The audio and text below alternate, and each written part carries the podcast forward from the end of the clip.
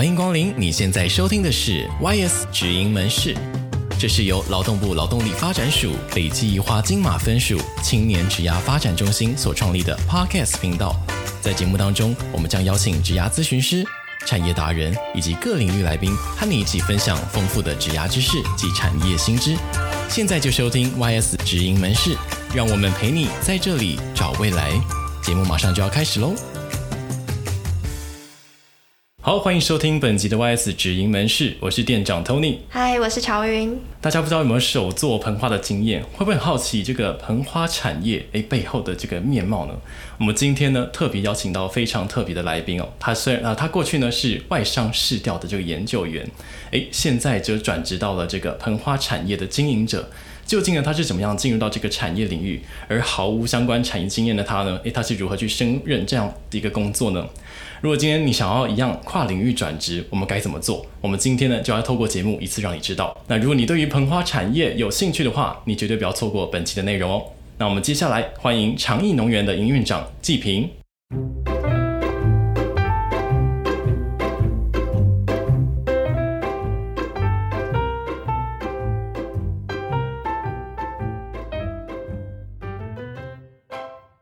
嗨，你好。很高兴今天可以来参加这一个访谈。想问一下，就是季平是如何决定进入盆花产业这个领域呢？因为我原本是在北部担任就是外商的市场研究员，那这个工作其实我自己是本身蛮喜欢的，因为它可以接触各式各样的领域。但后来最主要原因是，就是我也想了很久，然后我发现就是。他这个产业很常需要熬夜加班，然后我就觉得健康开始有受到一些影响，然后我就觉得好像人生应该要以健康为重，所以这是最主要的因素。那其次就是因为那时候没有什么新的学习，然后我就觉得第一份工作就是新鲜人应该要选择一个比较可以有机会成长的一个经验的工作。然后，其次是最主要是因为在这个产业待久了，就是我会习惯去看主管的生活是不是我未来想要成为的样子。然后我们主管啊，他那时候他已经很有经验，但他却就是假日也需要加班。然后他觉得他有可能有一天或半天可以出去做自己的事就很满足，但对我来讲，就是工作跟生活很难平衡，就是我没有办法接受。所以后来我就决定，就是进入园艺产业的原因，是因为我自己是本身比较喜欢乡下的环境，然后因为我爸妈的生活，就是他们可以很认真的工作，然后也可以就是下班了就可以做自己的事，然后或者是有弹性的休假，然后就是我羡慕他们的生活这样，然后有一个稳定的基础可以去经营，就是这个园艺的产业。嗯，我也很认同生活跟工作要分开的部分。了解，那所以说，在生活就是为了取得生活跟工作这样的平衡，然后而进到这个盆花产业。因为原先的这个调查员的工作会比较可能会需要很多的长时间的熬夜啊，跟加班等等的。那想进一步询问季平，在这个盆花产业的这个工作内容核心，因为可能过去也不是相关背景的，那。在进入到这个不同相关领域的这个被那个产业里面，是怎么样去呃，比如说适应，以及说你的一天工作内容可能会有哪一些任务或者是责任，就是比较好奇说这一天会是长怎么样子呢？以我的角，诶，以员工的角色的话，其实我们盆花产业最重要的就是把花顾好，然后当然就会有一些花卉上面的管理，例如说怎么浇水，然后。怎么进行繁殖，然后还有一些可能修剪啊，然后施肥、病虫害等等，这些都是就是员工跟我都是需要学习的。那除了这个之外，就是因为我是管理者，所以我最大的工作其实是也要去进行就是员工的进度管理啊，然后产期分配或者是销售，也都是就是平常在做的工作。了解，哎，所以想问一下，如果这样的话，你们藤花产业的，比如说早上几几点起来，然后就要开始进行栽培啊，或者是你的一天会是大概长怎么样子呢？就是我们平常大概就是七点要到园区。农园啊，园区嗯，农园对，最早上当然会开始先浇花，因为早上浇水是对植栽比较好的。然后我们就会开始去巡巡各个园区目前有什么状况，管理可能施肥进度，或者是有没有植物有没有什么病虫害需要喷农药等等。然后大概五点下班吧。啊、嗯，那蛮就是至少蛮。生活跟工作是可以切割的，然后达成平衡这样子。那比如说像这个过程当中有很多可能并不是相关背景的一些知识，比如说可能栽培有栽培的种植的知识，或者是你们可能要开发客户，比如说要出货销售，以及甚至行销这部分，全部都要由季平来雄心学习吗？对，我觉得基本上其实都是诶，但我觉得在以前的工作经验就是。我们很常需要跟客户沟通，然后也会有一些专案上面的管理，然后这方面的知识其实可以应用到现在的这个工作。那当然，很多关于怎么怎么行销啊，或者是怎么跟进行员工训练这一块，可能就是以前比较少接触，所以其实大部分这地方都要就是自己找资源，然后去学习。那我。很好奇，就是季平，你觉得这些工作内容它需要具备哪些条件跟技能呢？如果我是以你要当一个盆花的生产生产的这个角色的话，就是可能最需要当然就是花卉管理的知识是一定是必备的。那其次的话，其实就是管理员工的这个能力，就是你因为你现在请的员工，然后你要怎么让员工做到你想做的事情。然后包含如何销售啊，然后你要怎么定价你的产品，你必须很仔细的去计算你所有的成本，对，然后进行产期调配，这部分都是蛮重要的。了解，所以听起来好像有蛮多不同类型的条件跟技能。那如果可能，比如说有些毕业青年，他对于这个领域是感到好奇，想要进入的话，比较必要的这个技能会是什么，或者是关键的条件？关键的条件。我觉得应该花卉管理的知识是最必要的，因为毕竟生产一定要最懂得种花。那其次可能就是你要非常的耐热，因为这个产业就是整天就是晒太阳，然后夏天是真的真的真的真的很热。了解，因为都会必须要在园区里面，然后曝晒这样子。可能他有主动学习的能力吧。那他会需要可能比如说花卉可能相关的科系？我觉得不一定要。本科系出身，因为虽然你可能会懂一些就是比较理论上的知识，但其实实际做下去的话，很多就是实际做跟理论终究有点不太一样。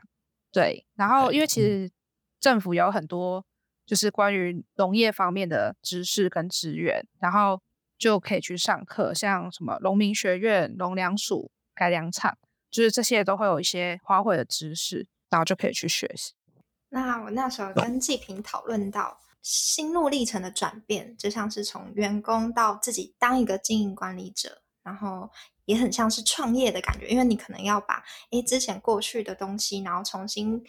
变到你现在经营，你会有一个自己的模式。那我还蛮想知道纪平是如何去转变这中间的过程。我觉得当员工跟当管理者，就是也是我现在就是蛮大的一个要适应转折的地方，因为。当员工的时候，其实比较大的时间是在注重跟工作的本身，但当老板之后，其实要更专注在就是企业要怎么去管理，就做管理这件事，就是让员工去执行你想要做的事，而不是自己亲力亲为。对，就是管理这件事变得很重要。然后员工的话，会可能他们会比较，我当时是比较被动的学习，因为公司的资源就是提供给你那你。就是把那些学好就好。但你今天当一个老板，你必须很多东西没有人会教你，所以你必须很主动的去学习，就是当老板所需要的东西。因为你要卖东西，你要计算你的成本，你要会人员训练，然后需要做比较更长期的去规划这件事。听起来当老板真的很不容易，除了你本身的这个专业知识要足够，那管理。要让大家可以信服，然后呃遵从你的指示去做业务。那我想进一步啊、呃、问祭品的部分是在这个产业里领域当中，过去经历过最具有挑战的一些事情，能不能分享？以及说你可能是如何应对的？我我觉得我面临近期而言，就是其实盆花的消费的形态一直在改变。然后像以前我爸妈说，他们那个年代，就是同样的品类，它可以销售可能一次下单可能就是几百盆，但一直到现在，就是因为现在越来越多品种的花卉，就是消费者的选择越来越多，那你要怎么去选择一个？你要怎么去生产？就是哪一个品类，然后怎么去规划，反而是变得一个比较困难的一个部分。然后因为以前爸妈那个年代没有所谓的那些资料可以参考，他们都是纸本，所以很多东西都不见了。所以到我现在，我自己会尽量用就是比较科技电脑或者是 APP，然后去记录这些销售的东西，然后就可以用电脑去跑出一个统整的资料，就去辅助我。如何进行生产啊、调配、迎合市场？OK，就是将原本传统的一些呃做法，可能转成不管是比较云端化或电子化的这个过程，其实也会有一个阵痛期。哎，那想问一下在，在呃，如果在这个行业，因为我刚才有听您说，盆花产业除了真的会比较需要有耐热，这个可能会是它辛酸或者应该说辛苦的地方。那会不会在比如说在这个过程当中，例如你在接事业这件事情？他是不是也会有遇到什么样的挑战？也觉得一定一定会，因为虽然是因为我是接算接接家里原本的产业，因为我们原本的想法一定会跟父母他们在执行一定会有会有落差，所以就是比较大部分是要很常去跟父母沟通，然后因为可能你会觉得自己还很就是很菜，就是学的还没有他们那么多，但是你可能会想要用一些新的方法去。重新做这件事情，或是说你会觉得你很需要去上外面的课，就是多一些课的学习。然后，但我爸妈就会觉得你就听我讲就好啦。但我觉 得 真的，所以很常会有这个方面的争执。但我真的觉得，年轻人如果要真的要接原本家里的产业，或是接什么，我觉得去外面学习，去听更多的课，我觉得帮助也会很大。而且可能某种程度一样的话，父母跟你说。跟外面的人跟你说，我觉得听起来我自己来说的话，应该就不太一样。没错，而且其实现在新的东西很多在变，然后因为毕竟父母他们已经做很久，他们也很少去接触，所以其实有些有些东西其实很新，嗯、说不定很好用，然后可能就不会知道。他们可能比较相信他们固有的这个一套，那可能不一定有接触到新的，也不知道好不好用这样子。没错，但是他们的经验也很重要啦，就是他们的经验也很重要。了解了解。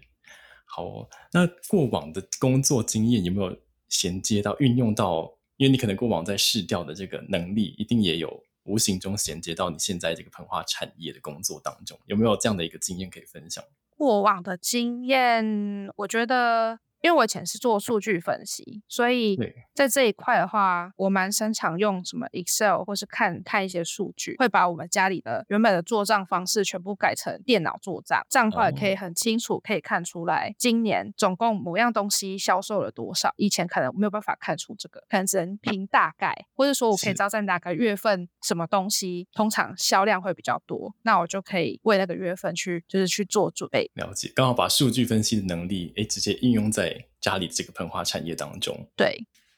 因为我刚刚有想到，就是季平之前的大学念的科系，就是跟数据分析比较有关系的。那我在想说，你是不是先进入职场的时候，会先考虑可能，因为大学学了什么科系，然后出社会就会往那个方向走？嗯，我觉得是诶、欸，就是这会是最主要选择的一块，因为毕竟什么都不会，只会大学学的。那当然就是选择的时候。我那时候其实还要考量自己的兴趣啦，就是我自己比较喜欢接触很多不同领域，因为我大学其实也修很多各式各样的课，但是数据分析是我比较擅长的，然后市调产业又可以接触很多不同的产业，就是领域很不同，所以我选的市调也是有选择我的专长跟我的个性在。哦，了解，所以其实会选市调其实是基于大学的一些学习，然后认为自己比较擅长，所以才进而进到这个。市调的领域当中，嗯，对。那我想，就是如果纪平，你对于未来想进入盆花产业的青年，你会给他们什么建议？嗯、呃，关于这个盆花产业要怎么发展，然后可以跟他们给他们一些建议吗？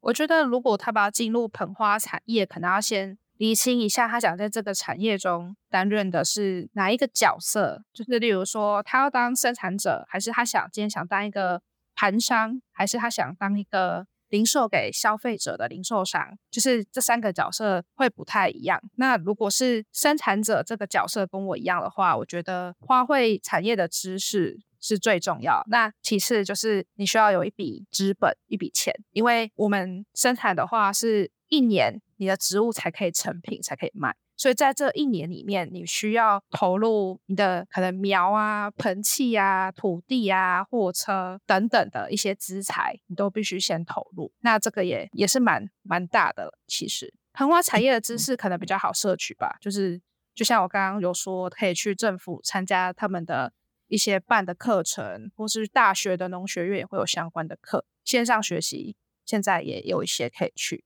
了解。诶纪平，那我想延伸问，所以如果今天有一些青年，他不见得有这个资本可以，比如说，呃，可以有等待一年，然后等那个栽培的这个过程，那他如果直直接想要进入到这个产业，他可能从哪一个，比如说不管是工作的职位或者是角色，会是比较他们好切入的呢？最好切入的，我觉得当零售商可能是最快的，就是直接做网络销售或什么的，因为他们只需要找到货的来源，或是今天有人下订单，然后直接把货就马上寄给他，所以他其实也不太需要太大资本，但他可能需要着重在行销这一块，就是主要是他只要对这个花有清楚，然后可以把它销售出去，然后可以零售，这样子就 OK 了。对，我觉得如果他最后真的想当一个就是。照顾花，每天照顾花的人的话，他可以先从这方面去累积他的资本，然后再慢慢的，可能有一个小小的温室也可以，或是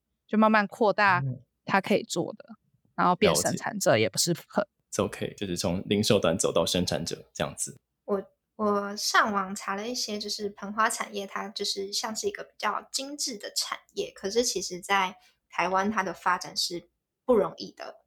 对，就是他遭遇了蛮多问题。那我想问一下，就是，嗯、以季平本身自己在呃农园这样经营，你觉得目前遭遇到很大的营运上的问题会有什么？我觉得应该会有两个，一个是。可能人员上面你会比较难招人，然后还有其实台湾的盆花市场没有那么大，盆花要做外销也比较难。然后但是做盆花这个产业会需要花费很多的人力，因为虽然现在有说有什么智慧农业，有什么温室啊，你用手机按一按啊，然后温室就会帮你浇花等等，但其实其实这我觉得还没有办法用在我们就是一般的这种观叶的盆花，它可以可以用在。兰花这个东西，因为兰花它的密集度高，单位的面就是经济价值也高。兰花本身也可能需要吹冷气啊什么的，所以它他们就会改用温室，或是现在其实蔬菜业反而也很常用这种高级的温室，因为它们的密集度都很高。但盆花其实就比较难，所以目前比较难用这些智慧农业的东西去改变你现在做的东西。因为我其实刚才有听到季平有提到一个部分，我蛮好奇的，是你说现在可能就是外销这个这件事情来说，对于膨化产业，呃，可能会它的难处是什么呢？因为外销的话，其实它会考虑到规定是。你不能带着有介质、介质就是土壤的东西出口或进口，就是它会有很严格的规定，就是避免一些病虫害传播来传播去。一般做外销最常就是切花，哦、就是那种直接花切下来，然后冷冷冻冷藏出去，完全不用带土带介。但是盆花就不行，哦、盆花现在唯一外销可能就是兰花。